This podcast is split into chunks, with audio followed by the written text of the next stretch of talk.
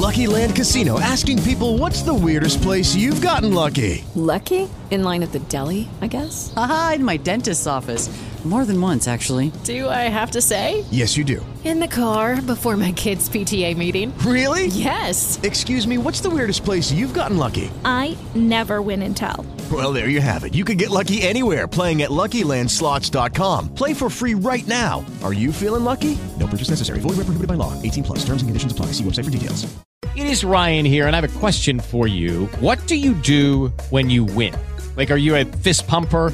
A woohooer, a hand clapper, a high fiver. I kind of like the high five, but if you want to hone in on those winning moves, check out Chumba Casino. At ChumbaCasino.com, choose from hundreds of social casino style games for your chance to redeem serious cash prizes. There are new game releases weekly, plus free daily bonuses. So don't wait. Start having the most fun ever at ChumbaCasino.com. No purchase necessary. BGW. Void were prohibited by law. See terms and conditions. 18 plus.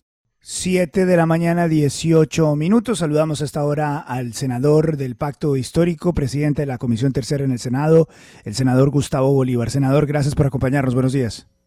Eh, buenos días, Luis Carlos. Buenos días a todos. Gracias por darnos algunos minutos acá en la FM. Eh, lo estamos llamando porque en las últimas horas eh, se ha hablado mucho de la reforma tributaria y se ha hablado de si esto beneficia o no a los colombianos. Y usted ha sacado una lista de trinos muy interesante en la cual hace algunas explicaciones profundas sobre lo que significa esta reforma. Para usted, senador, que está en esta comisión que defiende esta reforma tributaria y que está en la discusión, esto es un proyecto, esto eh, lo que está en el proyecto no será finalmente lo que saldrá, ¿no? Porque siempre son discusiones. Usted que está en este proyecto, ¿le puede asegurar a los colombianos que esto no va a afectar a los más pobres del país? Bueno, mira, en el único punto donde podrían verse afectados algunos colombianos que consumen carnes embutidas o lo que llaman alimentos ultraprocesados, es justamente ese que graba con 10% el, el, el salchichón, bueno, algunos productos que consumen popularmente los colombianos. Pero quiero explicarte, Luis Carlos, por qué lo hacemos. Este es, eh, los alimentos ultraprocesados pues, están causando muchas enfermedades, desde cardiovasculares, diabetes, etcétera. Y al Estado colombiano le está costando tratar estas enfermedades, sobre todo en los estratos 1 y 2, que es donde más se presentan, más o menos entre 12 y 15 billones de pesos anuales. Entonces no es tanto lo que se recaude por, por ese concepto, sino lo que deja de, de, de eh, el, una derogación que deja de, hacer el Estado colombiano, obviamente con el tiempo, porque el, recaudo por ese concepto no va a ser significativo. Pero es más que todo es tratando de que las empresas eh, puedan cumplir con la ley de etiquetado lo más pronto posible. Esa ley que dice que tiene que advertir el alto, por ejemplo, en el, en el caso de estos alimentos, el alto contenido de sodio. Es un, es un material que enferma bastante los riñones. Eh, bueno, estamos hablando de enfermedades que le causan al, sistema de salud de Colombia mucho, mucho gasto y sobre todo para la salud de los colombianos, pues la reducción de su vida. Ah, ah, ahí hay dos temas, senador Bolívar, eh, que también se utilizan como contraargumento en este tipo de situaciones y de debate en positivo que se da en, gran, en varios lugares del mundo. Y es que desafortunadamente para la construcción tributaria, eh, cuando se imponen estos impuestos de eh, alimentos que son de consumo masivo de las poblaciones menos favorecidas, terminan pagándola a los consumidores y no necesariamente las compañías.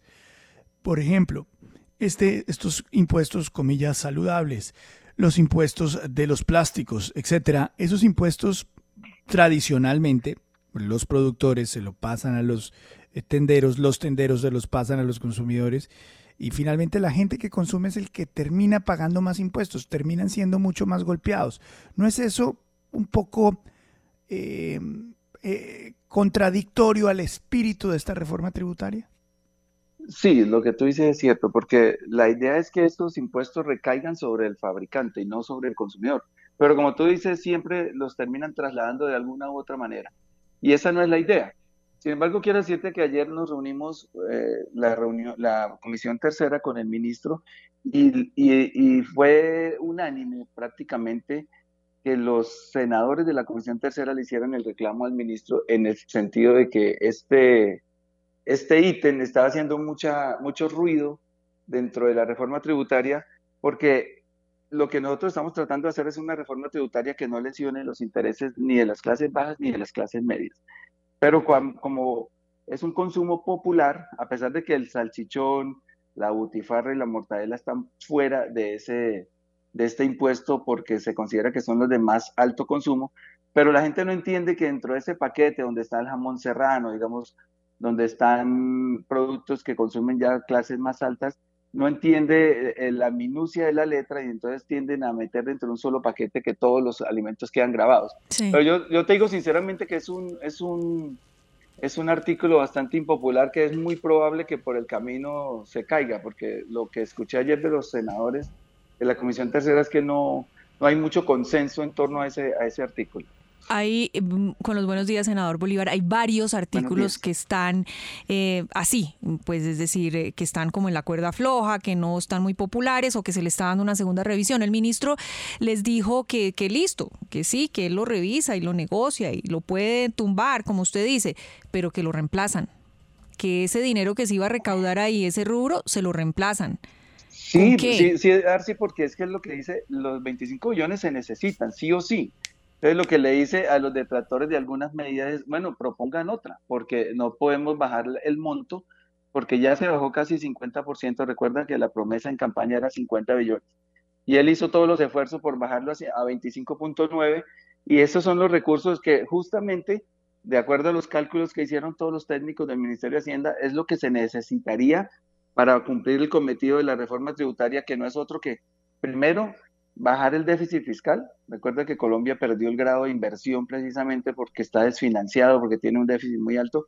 Y lo segundo, porque necesitamos cumplir con la promesa inmediata de mitigar el hambre. Nosotros estamos haciendo incluso leyes en este momento contra el hambre porque, digamos, hay cosas que esperan. La deuda, pues si uno quiere la plaza y, y se le suben los intereses y ahí no va a pasar nada. Simplemente el, país sigue hundiéndose entre las calificadoras de riesgo, que pues obviamente es algo gravísimo, pero el hambre, el hambre no da espera, el hambre, la gente que, o esos 7 millones de colombianos que están en extrema pobreza y que no tienen tres platos de comida hoy en su mesa, necesitan soluciones inmediatas y nosotros queremos focalizar ese, ese, ese proyecto. Es decir, eh, les quería contar, el CISBEN, por ejemplo, tiene una una equivocación en los datos de casi el 70%. Nosotros no podemos eh, focalizar a través del CISBEN, entonces tenemos que hacer una tarea hmm. de ir a donde está la gente que tiene hambre y llevarles la comida prácticamente. Eso cuesta muchísimo dinero y para nosotros es prioridad para el gobierno hoy mitigar el hambre de los colombianos. Eh, senador, nosotros hemos ido, eh, muchas veces hemos estado parados en diferentes orillas eh, nos hemos criticado, nos hemos analizado y aquí en esta mesa hemos sido particularmente duros con, ciertas posturas de eh, la campaña presidencial de Gustavo Petro y, no, no, no, muchas veces nos hemos mirado, mirado a los ojos en ciertos temas. Y eso es lo que corresponde con los medios de comunicación ahora que ustedes están de gobierno. Eh, frente al tema de la controversia, senador, del audio que sale en el cual usted dice, yo, yo arreglo ese tema que es el tema de la ley de televisión y de cine, la ley de cine. Sí. Muchos dijeron, uy, aquí hay un conflicto de interés. aquí en la mesa, unos dijeron, hay conflicto de interés, y aquí en la mesa otros dijeron, como el, doctor Juan Lozano, no, aquí no hay conflicto de interés. Explíquenos un poco el contexto de lo que ocurrió y qué fue lo que pasó. Pues hay que, hay que ver a quién se lo digo. Es a un director de cine que apenas ve que... ¿A quién se lo dice? ¿A Harold Trompetero? A Harold Trompetero, sí, me, escribe Harold, que además no me hablaba con él hace mucho tiempo porque yo estoy retirado del gremio. Y me dice Harold Gustavo, nos van a quitar los incentivos. Harold ha hecho varias películas con la ley de cine. Y no solo él, muchos directores independientes que no, de otra manera no hubieran podido hacer películas en su vida. Porque los incentivos de la ley de cine hicieron que el, que el cine colombiano creciera más de 500%. Y ahora la última ley, la 1556, ha hecho que del mundo entero mire sobre Colombia por los incentivos que existen. Entonces le estoy haciendo como el contexto. Por ejemplo, Argentina quitó los incentivos como lo íbamos a hacer aquí en Colombia y casi toda la industria que era la segunda de Latinoamérica se vino a Colombia porque ya no hay los incentivos. Es cierto. Entonces yo, entonces Harold me, me escribe Bolívar, nos van a quitar estos incentivos de la ley, no sé qué. le dije, tranquilo, Harold, es lo que le digo. Voy a, yo hago algo allá, yo, yo freno eso en la comisión tercera, pues obviamente yo soy uno, allá son 17, pero reunámonos con la ministra, socializamos los argumentos y los llevamos ante el ministro. Todo eso pasó ayer. me reuní ayer con la ministra, fueron más o menos 30 personas del gremio, las habíamos citado, llegaron todos prácticamente de todas las de los canales, de las productoras independientes, de los chiquitos, de los grandes, todo porque es que yo que estuve en ese gremio sé lo que le ha aportado a Colombia eh, la ley de cine y la ley, y ahora es una ley que protege a todos los productores audiovisuales. Y yo le ponía un caso ayer en una emisora que quiero traerlo acá. Hay unos intangibles que no se ven en, el, en, la, en, esas leyes, porque uno dice, bueno, el Estado colombiano deja de percibir cuánto. Entonces les cuento cómo funciona eso. Las personas que apoyan una producción audiovisual tienen un descuento de un bono tributario, es decir, el Estado no está poniendo plata, pero si una empresa le quiere aportar, pongámosle 10 pesos a una producción, el Estado permite que en bonos tributarios cobre 11, 11.50 más o menos. Entonces, ese, esa erogación al Estado, le, al Estado le, le, cuesta un peso, por ejemplo, pero lo que, irriga, lo que irriga la economía, una producción de estas, es tres veces, tres, tres con cuarenta. O sea, el Estado da un peso, pero recibe 3.40. ¿Cómo lo recibe? Bueno, todas estas producciones se vienen en masa a Colombia, que es lo que está pasando hoy. Hay 58 proyectos del mundo entero hoy eh, estructurándose en Colombia. Eh, Es, y cierto. Entonces, y yo, y yo personas... quería meterme ahí, yo quería meterme ahí, eh, senador Bolívar, porque es que, hombre, prendan Netflix. Todo, es decir, prendan Netflix. Ahí hay una cantidad de producciones colombianas enorme. Exacto. Viene exacto. una producción de Apple TV. Hicieron producciones de Amazon Prime. Y Amazon eso también. irradia en la economía colombiana. Y hay y, una cosa. Y, y hay buen una cosa. Nombre. Eh, allá voy. Si eso se hace bien, nos dejan de ver como si todos fuéramos unos mexicanos sudorosos, discúlpenme, que somos narcotraficantes, etcétera. Aquí hay mucho más. Entonces es muy importante. Ahora, lo que pasa es que el audio es un poco desafortunado porque si usted lo, le da play al audio sin contexto y la gente le llega, dicen, ah, pero lo que pasa es que Gustavo Bolívar tiene un interés, pero usted lo deja claro acá. No, porque acá... yo no le estoy diciendo a Harold, le cobro tanto, por eso yo veo es un director angustiado, no estaba hablando con un presidente de una industria, nada, un director que además y, de los pequeños, y un hombre que ha trabajado en ese gremio. que es usted. Y toda la vida ha hecho sus películas con los incentivos, porque desafortunadamente la cultura, le voy a contar, es el último presupuesto de Colombia. Y si yo, ¿para qué eligen un deportista que se lanza en la política? Pues para que luche por el deporte. O para qué eligen un, alguien Entendido. de la LGTB, pues ellos él llega a luchar por los derechos de ellos. Yo fui un, una persona elegida por el gremio de la cultura, pues yo enseguida les ayudo y les trato de ayudar en lo que más pueda. Sobre todo que la cultura, Luis Carlos, es el último presupuesto de la nación, el más pequeño, y eso, eso refleja en parte nuestro atraso, nuestra violencia, nuestra falta de identidad. Y es porque, eh, le, le, le, pongo cifras, hoy no tiene ni medio billón de pesos la cultura y eso es el 0,16 del presupuesto cuando los estándares internacionales, por citar solo la OCDE, están invirtiendo dos puntos del PIB. Hoy serían 20 billones de pesos, dos puntos del PIB, y nosotros tenemos 0.16, o sea, 500 mil millones. Eso no, y para funcionar se van 300 mil, o sea, sí. para inversión en cultura, hoy estamos nulos. Y la lucha de la ministra de Cultura, entiendo, me gustaría mucho entiendo. que ustedes le, le, dieran el chance en el micrófono sí. en algún momento, es para que nosotros desde, desde, el, desde el Congreso le ayudemos a incrementar ese presupuesto de la cultura, que es el más importante. Y este, y esta, y este tema de la ley de cine, pues eh, impacta durísimo la cultura, porque a través del cine es que nos miramos, a través del cine es que hemos podido construir Cierto. identidad. Bueno, esto tiene su, su ahí, ahí, yo tengo que decir una cosa. Eh, no es que nosotros digan ahora no, lo que pasa es que Vélez está defendiendo a senador Bolívar, ¿no? Pues para que no pues a veces cuando cuando, ah, cuando toca, estamos pues, de acuerdo estamos de acuerdo y cuando no estamos de acuerdo no pues estamos claro, de acuerdo y, y, y, seguramente nos tendremos algunas diferencias en el futuro como lo hemos tenido con todos los gobiernos porque ese es el tipo de periodismo que hacemos acá. Cuando se resalta se resalta y cuando no pues no.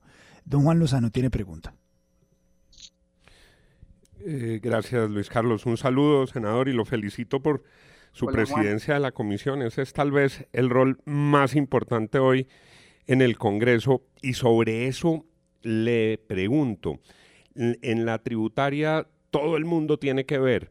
¿Cómo se planificarán audiencias? ¿Cómo se va a oír a la gente? ¿Cómo se van a tramitar las sugerencias de la ciudadanía o de la academia? ¿Cómo es de ahora en adelante la hoja de ruta de la reforma tributaria?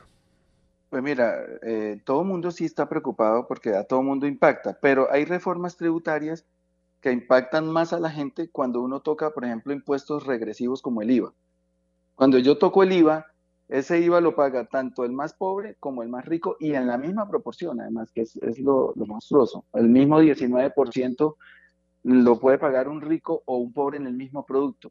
Pero nosotros nos, cuidamos mucho en esta reforma de que lo, lo, pagaran los que más tenemos, los que tenemos mayor poder adquisitivo y mayor patrimonio. O sea, el grueso de la, de la, de la reforma lo paga el 2% de los colombianos, que son los que ganamos más de 10 millones de pesos por ejemplo, para que sepan, a los, a los congresistas nos van a grabar por lo menos el 15 o el 20% del salario, de acuerdo a la escala que se ha hecho a partir de los 10 millones. Y también lo, pagan eh, las pensiones de más de 10 millones y lo pagan los patrimonios de más de 3 mil millones y los de 5 mil, es decir, patrimonios líquidos, quiere decir un patrimonio líquido que son 3 mil millones descontando las deudas que tenga la persona y su casa de vivienda hasta por 550 millones de pesos. Entonces, como ustedes lo ven, aquí en esos dos ítems ya estamos viendo que no hay ni clase media ni clase baja. Y en lo que respecta a las minerías, que eso es una cosa que descubrimos que era un poco, pues, eh, injusta, las regalías que tienen que pagar las petroleras, las carboneras, por usar el subsuelo colombiano de algún territorio, las estaban deduciendo de los impuestos, o sea, no estaban pagando regalías. Vamos a hacer que esas regalías no sean deducibles, más en un momento en que los precios internacionales del carbón y del petróleo están por las nubes. Y también se les pone una sobretasa a partir de un precio base, digamos que que, que cubra el, el, por lo menos la exploración y que tenga alguna ganancia. Cuando haya precios internacionales muy altos, como los tiene hoy el petróleo, también se les pone una sobretasa del 10% al sector bancario, que es un sector robusto, que es un sector eh, que obtiene mucha ganancia al, año, se le había impuesto en la pasada reforma una sobretasa del 3% al sector financiero, digamos. Y el sector financiero, para que tengan una idea, ganó estos cuatro años pasados 100 billones de pesos, 100 billones en utilidades. Entonces nos van a ceder el 3% pero lo hacemos permanente, ese, esa sobretasa del 3%. Y así como, como ustedes van leyendo, casi todo impacta son las grandes industrias, las grandes multinacionales. Senador, con los buenos días le saluda William Calderón. Eh, eh, en la campaña se mencionó en algún momento que había que dar pues garrote también eh, y se mencionó que podría plantearse la posibilidad de que hubiese cárcel para los evasores. ¿Por qué finalmente no llegó esto al texto de la tributaria? Va a llegar, va a llegar por el, por el camino, porque lo que pasa es que aquí ya interviene el Ministerio de Justicia y la política criminal. Entonces nosotros tenemos que hacer unas consultas con ellos porque tendríamos que hacer otra reforma al lado, que es una reforma prácticamente al, al a la, perdón, me fue la paloma, es una reforma al código, al código penal. Al código penal. Entonces, tienen que ir de la mano. Entonces, están haciendo las consultas y por el camino con una proposición lo vamos a, a pero, Pero un detalle, un detalle, ¿cuántos años de cárcel podría tener un evasor? Eso es lo que eso es lo que tenemos que, definir con ellos en la política criminal, pero yo creo que eso va de acuerdo al monto, no puede pagar lo mismo a alguien que va de 200 millones a uno que va de miles de millones. Pero de todas maneras estamos ante un ministro de Justicia que cree que la cárcel no es la solución para todo, que un preso le cuesta al país 2 millones 500 mil y que se tiene que pensar en penas alternativas y no mandar a todo el mundo a la cárcel. Exactamente. Puede, puede ser, por ejemplo, podríamos llegar a, una extinción de dominio. es, que todo eso es lo que se está definiendo. La verdad, ese, ese tema lo está consultando el ministro, de ministro a ministro y de ministro a ministro ya nos darán una solución, pero sí es, sí es importante imponer, buen, eh, eh, digamos, imponer multas o cárcel o cualquier otro tipo de pena porque se están evadiendo, lo dijo ayer también en esa reunión el director de la DIAN, 80 billones de pesos es la evasión en Colombia en este momento, casi tres reformas tributarias. Sí. Senador Bolívar, le pregunto a Santiago Ángel, yo, yo quiero preguntarle sobre otra de las críticas que han expuesto algunos expertos economistas sobre la reforma y es la deducción del impuesto del ICA para las empresas y el impuesto de renta nacional, algo que antes se podía hacer y las empresas en las regiones que pagaban localmente el impuesto del ICA podían deducir de alguna forma esa parte de ese pago en el impuesto de renta eh, a nivel nacional. Y ahora con la reforma de Ocampo ya no lo van a poder hacer, ya no se va a poder descontar. ¿Eso no les parece que puede ser un elemento muy difícil para afectar la inversión de, la, de las empresas en el país? Sí, Santiago, ese, ese tema también está haciendo ruido y bastante por una razón, porque aquí no hay una diferenciación en la tarifa entre las empresas grandes, medianas y pequeñas y, y, podría afectar a las pequeñas. Entonces, ese es otro tema que podría entrar en revisión. Lo ayer lo manifestaron varios, varios congresistas, se notaron un poco preocupados, entre ellos incluso los del Centro Democrático, que aunque ustedes no lo crean, están muy de acuerdo en muchos de los puntos de la reforma y entre los que no están de acuerdo puede ser este punto que tú mencionas. Eh, senador, em, y con esta pregunta lo, lo, dejo porque sé que, que tiene otros compromisos. Eh, mire, a mi manera de ver, usted es el senador más importante que hay en Colombia. La razón es la siguiente usted tiene en sus manos la comisión que va a definir la reforma tributaria. Pero no solamente es eso. Usted es un senador que viene, emana de Gustavo Petro. Usted ha estado cerca de él, él lo oye. Pero al mismo tiempo usted se ha convertido en su mayor fiscalizador, ¿no? Con ese preámbulo le voy a hacer este pedido. Usted me dijo en esta entrevista y nos dijo en esta entrevista, eh, yo obviamente vengo de la industria y represento a los de la industria yo, Luis Carlos Vélez, vengo de la clase media. Mi abuela era una profesora de una escuela eh, pública en Manizales, padre trabajador, todos saben qué ha hecho mi papá. Yo siento que esta reforma tributaria nos afecta plenamente a los colombianos, no a los ricos. Acabamos de tener un experto tributario, senador Bolívar, que no es político, ¿ah?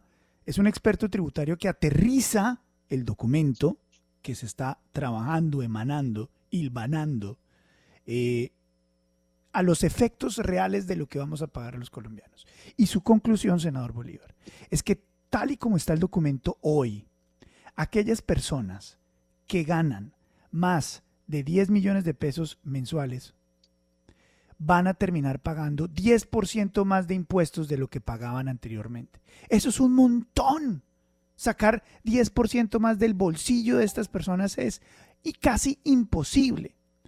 Esta es una reforma tributaria, se lo digo, de la misma manera que lo dije en el momento que era una reforma tributaria, eh, la de Carrasquilla y la del presidente Duque, que la criticamos a profundidad en estos micrófonos. Esta reforma tributaria es una reforma tributaria que hace más de lo mismo, igualmente complicado. Y es lo siguiente, cascarle a los que ya pagamos impuestos, sin atacar a quienes no pagan impuestos. ¿Y quienes no pagan impuestos? Los informales, las iglesias, las universidades, aquellos que tienen negocios y no los, eh, no los eh, declaran, los sanandresitos y todo ese grupo de economía informal que no paga un peso en Colombia y que le vuelve a poner todo el dedo en el ojo y lo exprime a la gente que no tiene cómo salirse de pagar impuestos, que somos los empleados. Senador Bolívar, mi pedido a usted con esta antesala, mi pedido a usted es, cuídenos, ayúdenos, porque a nosotros, ¿quién nos representa? A mí no me importa que nos represente el Centro Democrático, o la U, o eh, la Colombia Humana. Ustedes son el gobierno. Ayúdenos, nos están matando. Bueno, mira, ahí son dos cosas. La primera, que es más o menos el llamado de, de, de Harold ayer uno, para eso es la democracia representativa, uno tiene que representar los intereses. Entonces yo creo que dentro del Congreso va a haber congresistas que eleven la voz en el sentido que tú la estás elevando hoy, es nos van a ahogar, ya estamos pagando impuestos por un lado, nos lo sacan por el otro. Ese es, un, es un reclamo válido de la sociedad. Pero yo, le, yo, yo quiero ponerles un ejemplo, porque por eso es que Colombia ha vivido en guerra toda la vida.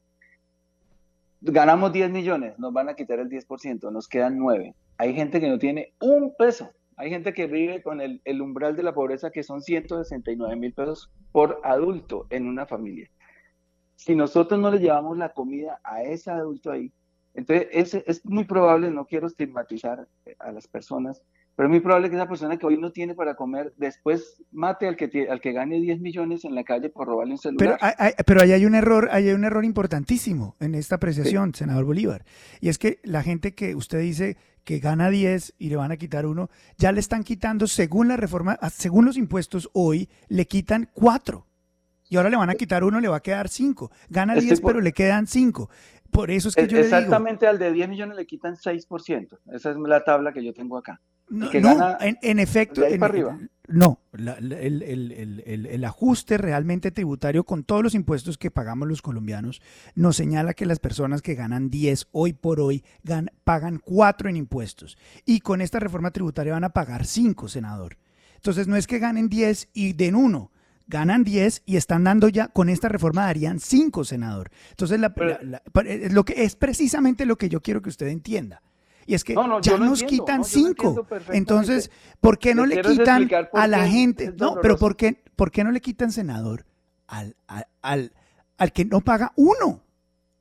¿no? los empleados somos los que llevamos esta carga tributaria, senador. Si nosotros se lo pido de rodillas. se podría, pero es que mira, la economía está es informal en un 55%. Hoy el 55% de las personas que trabajan pues son informales no hay cómo grabarlas, ellos tampoco tienen cómo tener unas vacaciones, unos, unos, eh, una pensión, etcétera. Son gente que vive del rebusque en la calle. Hay que empezar a formalizar la economía. Es que recibimos un país muy desordenado, tienen que entender eso.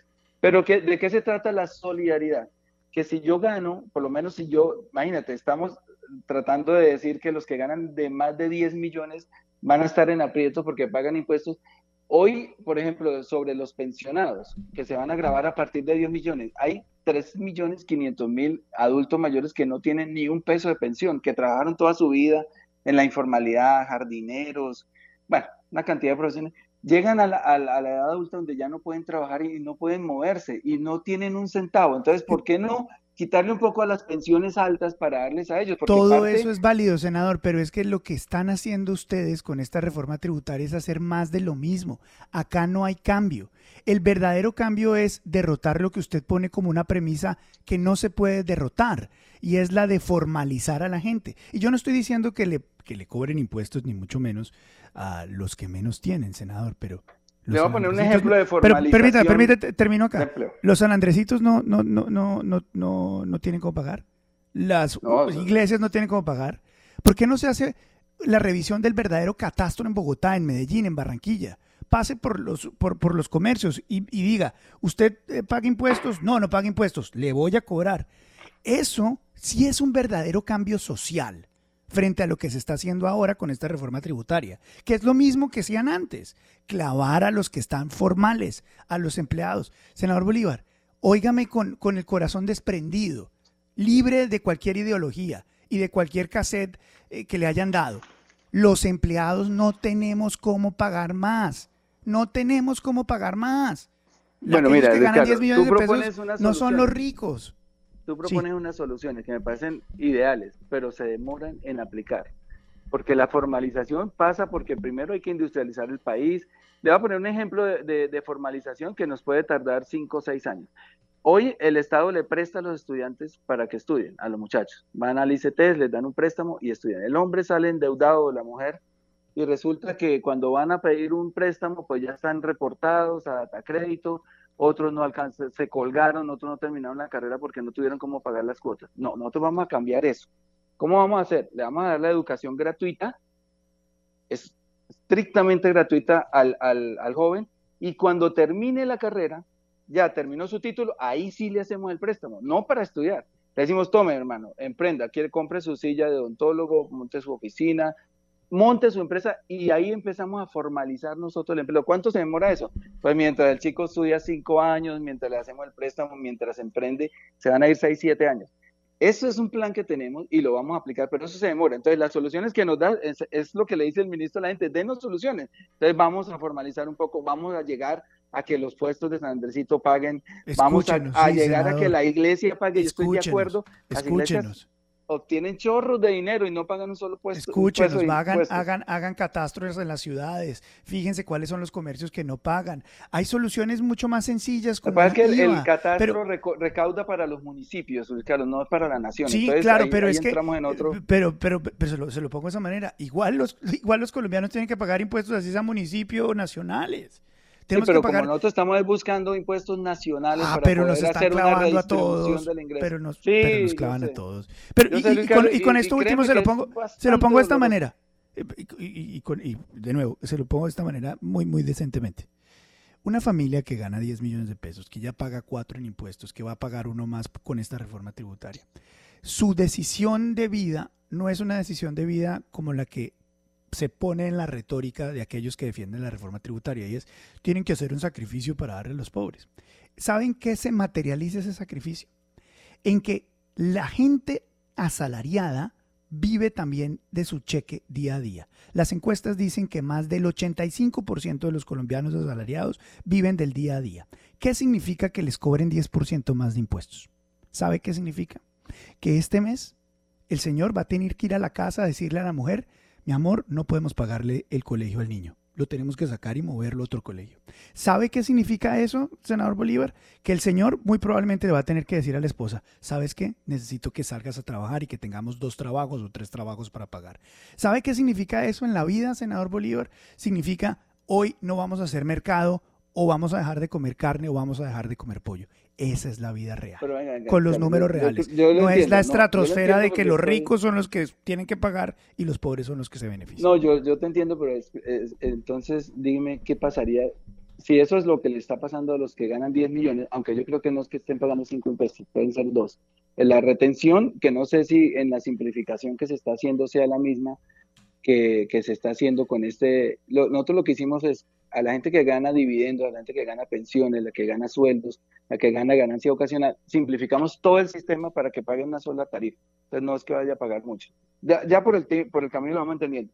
Pero vemos el caso, estamos poniendo eh, como base de ejemplo una persona que gana 10 millones y tiene que pagar y obviamente va a hacer sacrificio. Imagínense la que gana un millón, que son el 90% de los colombianos ganan un milloncito y de ahí tienen que salir eso no estamos, para, para, estudio, para, en eso no comida, para riendo, para servicios. Imagínese con un millón. Y es que lo entiendo, es que esa no es la esa es precisamente la diferencia fundamental del discurso y de la narrativa. Esto no es ricos contra pobres, sino que es hay otras maneras de recoger el dinero para ayudarle a los más necesitados, porque los que ya están dentro de la formalidad están ahogados.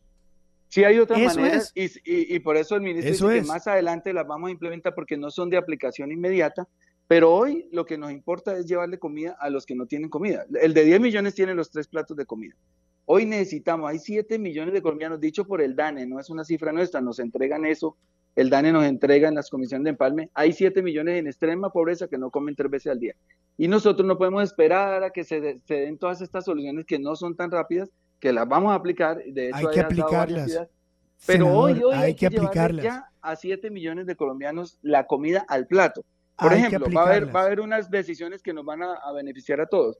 Gustavo quiere, eh, perdón, el presidente, ya toca decirle, toca yo presidente. Eh, Petro quiere, Petro quiere, por ejemplo, eh, ya subsidiar los, los agroquímicos que se están importando. El 70% de los agroquímicos hoy son importados. Eso nos va a beneficiar a todos los colombianos, pero lo hacemos para que bajen los precios de los alimentos que están impactando en 27% la inflación.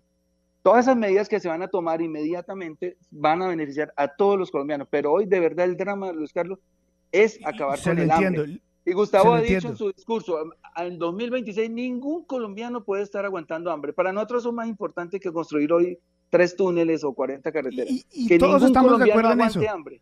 Todos estamos de acuerdo en eso. Le voy a dar un dato que usted me dice, deme soluciones inmediatas, ¿no? Soluciones inmediatas. ¿Sabe usted las excepciones a, las a los empleados, a los asalariados, cuánto significa en términos de dinero? Sí, no, pues todo eso tiene que estar cuantificando. Es que, mira, eh, cuando uno entonces, un, ¿y sabe usted cuántas, cuánto? Son, son 79 billones de pesos en excepciones totales. ¿Sabe si se eliminaran las excepciones al IVA, al IVA, ¿sabe cuánta plata recaudaría Colombia mañana? 65 billones. frente a los 13 billones de pesos que se recaudan en renta. Es decir, usted me dice, Luis Carlos, sí, soluciones como dice el ministro de Hacienda. Soluciones como dice el ministro de Hacienda. La, solución. No, las excepciones, las excepciones sí hay una comisión estudiándolas. Es que nosotros llevamos tres días gobernando. Y, las excepciones y se van a atacar fuertemente. Mira, le voy a decir una. Yo, he estudiado el tema, pero se lo puedo dar acá. Pero escúcheme este dato. Excepciones, porque usted es senador, usted está ahí en la pelea. Son 79 billones de excepciones en total, de las cuales 13 billones de pesos de excepciones vienen a través de la renta, es decir, de lo que pagamos los empleados.